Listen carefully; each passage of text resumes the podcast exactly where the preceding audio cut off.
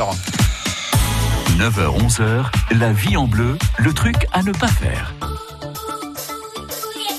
Votre magazine de la vie pratique met régulièrement le nez dans votre salle de bain pour vous donner quelques idées. Sarah Azevedo du centre de beauté Victor Hugo et de la Fontaine d'Essence à Dijon, vous êtes notre esthéticienne.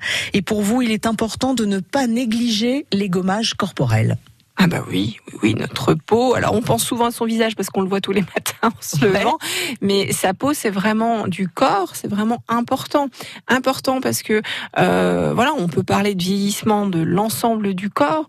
Plus on va, alors sans le gommer, sans l'abraser, hein, on évite la pierre ponce, enfin les choses un petit peu trop Le fortes. sable Alors le sable, ça c'est un réflexe d'été.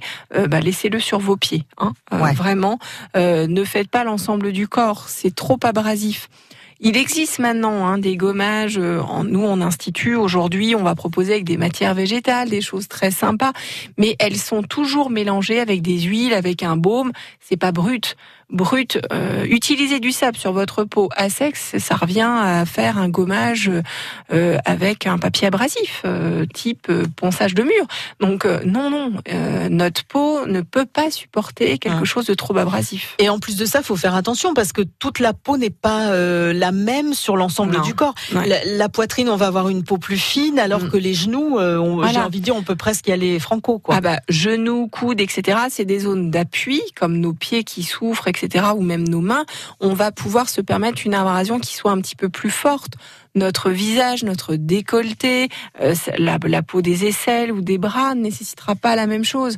Donc euh, il faut vraiment... euh, là, c'est doser à la fois la matière, mais aussi doser la force avec laquelle on le fait. Donc peut-être déjà en avoir deux, un un petit peu plus abrasif, hein, sans l'être Oui. trop, et un beaucoup plus fin. Alors oui, on va dire un corporel et un qu'on utilisera pour les zones rugueuses en plus de celle des pieds, qui sera un spécifique pied à la limite parce qu'il est un petit peu plus fort et qu'on va pouvoir utiliser ou alors en avoir qu'un et associer sur les zones plus ru- rugueuses à une rose de bain par exemple. C'est-à-dire accentuer ce mouvement mécanique avec cette rose qui permet d'avoir en plus des grains un gommage qui soit un petit peu plus spécifique. D'accord. Euh, et on fait ça tous les combien? Pas à chaque fois qu'on prend une douche. Ouais. Alors voilà, le problème alors, justement de ces fameuses roses, par exemple, qu'on a ou la loufa ou le grande crin, c'est qu'on l'a dans la douche. Donc non, ça, ça ne sert pas à se, à être utilisé tous les jours. Il faut vraiment que ça reste très périodique. Je dirais qu'une peau fine à sèche sur l'ensemble du corps le fera qu'une fois par mois, et ça faut bien le retenir.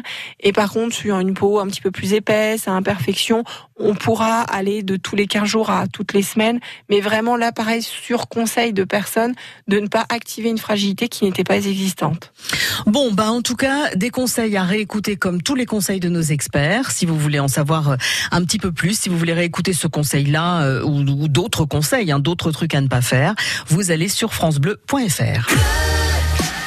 France Bleu Bourgogne.